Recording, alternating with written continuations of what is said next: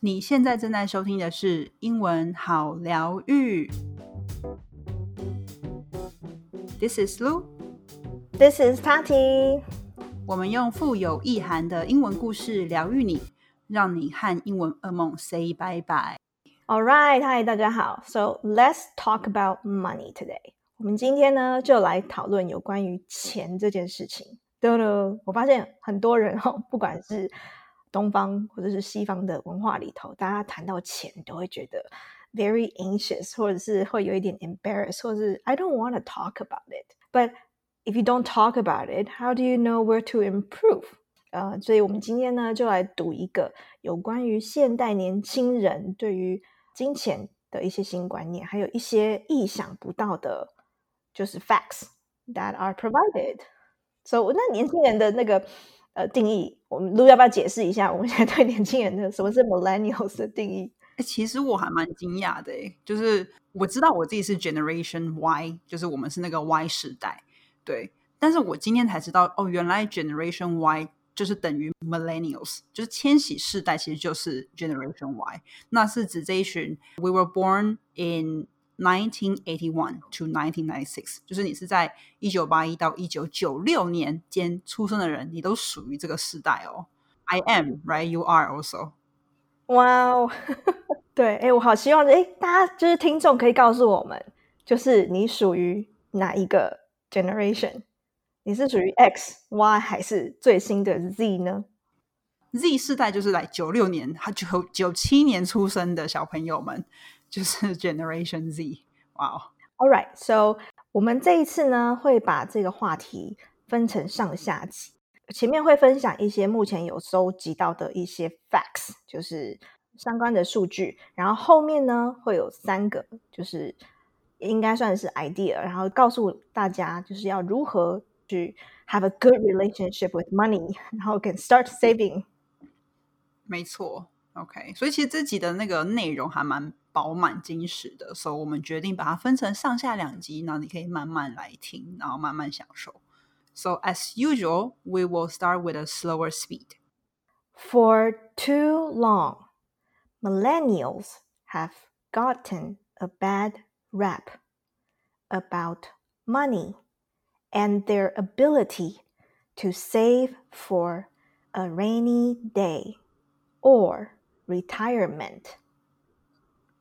However, a new relationship with money survey by financial services firm Edward Jones found that not only do more Americans born between 1981 and 1996 consider themselves savers than those in their parents' Gen X cohort.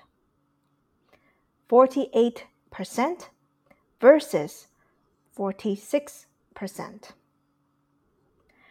But that millennial also were better at socking away emergency funds 75 percent versus 66 percent. That's right, the same millennials whose motto could be why buy a car when you can Uber? This debunks the myth that millennials aren't as financially focused as other generations, says Edward Jones, investment strategist Nela Richardson. And the survey isn't some outlier. It's supported by other research. The Federal Reserve Survey on Consumer Finances found that while millennials are deep in debt, more than 42% have retirement accounts. The highest share for those under 35 years of age since 2001. Part of what's driving millennials' emphasis on saving could stem from lingering memories of the Great Recession. Back in the late 2000s, the oldest cohort of millennials entered the worst job market since the Great Depression of the 1930s, says Richardson.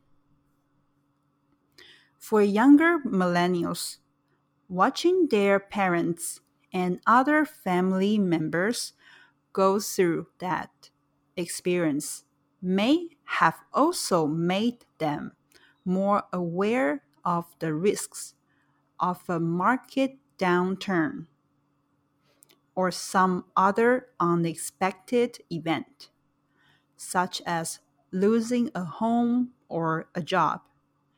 And so they are more conservative when it comes to spending and saving in their adult lives, says Richardson.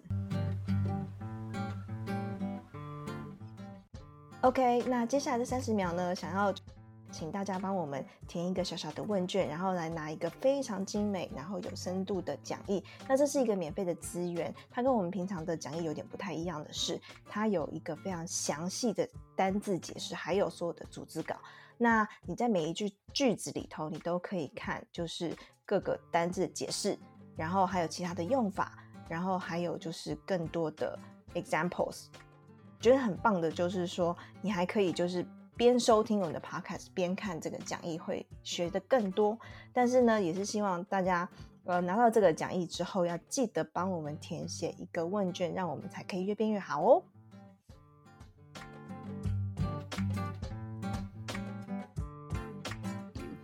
Okay, so now we will read the article in a normal speed. For too long, millennials have gotten a bad rap about money and their ability to save for rainy days or retirement. However, a new relationship with money survey by financial services firm Edward Jones found that not only do more Americans born in 1981 and 1996 consider themselves savers than those in their parents' Gen X cohort, 48% versus 46%. But that millennials also were better at socking away emergency funds, 75% versus 66%. That's right, the same millennials whose motto could be, Why buy a car when you can Uber? This debunks the myth that millennials aren't as financially focused as other generations, says Edward Jones investment strategist Nela Richardson. And the survey isn't some outlier, it's supported by other research. The Federal Reserve Survey on Consumer Finances found that while millennials are deep in debt, more than 42% have retirement accounts, the highest share of those under 35 years of age since 2001.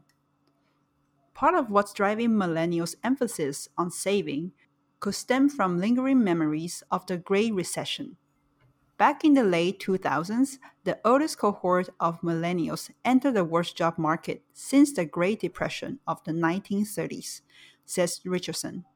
For younger millennials, watching their parents and other family members go through that experience may have also made them more aware of the risks of a market downturn or some other unexpected event such as losing a home or a job, and so they are more conservative when it comes to spending and saving in their adult lives, says Richardson.